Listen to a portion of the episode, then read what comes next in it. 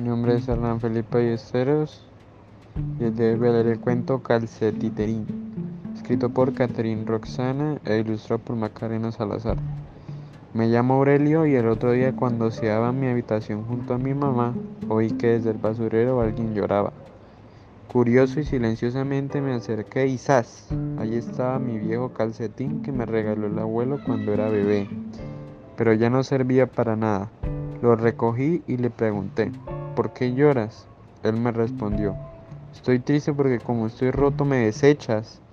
Yo le dije, es verdad, estás lleno de orificios y como he crecido ya no entras en mis pies. Mi madre al escuchar la conversación se aproximó, recogió delicadamente el calcetín entre sus manitos, tomó hilo, aguja y botones, transformando el viejo calcetín en un bello títere. Desde ese día yo lo llamé calcetiterín. Él y yo nunca más nos hemos separado.